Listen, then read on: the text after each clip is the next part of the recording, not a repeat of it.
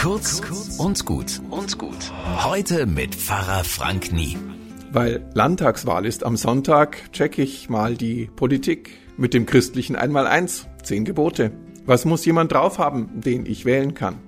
Du sollst nicht stehlen, das siebte Gebot. Klar, Ladendiebstahl, Bankautomaten sprengen oder mit dem Enkeltrick alte Leute abzocken, da wird sich niemand für stark machen im Parteiprogramm.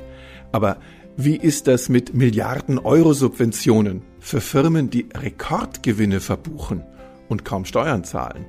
Wie ist das, wenn das Bürgergeld steigt und Firmen, die ihren Leuten wenig bezahlen, darüber dann klagen?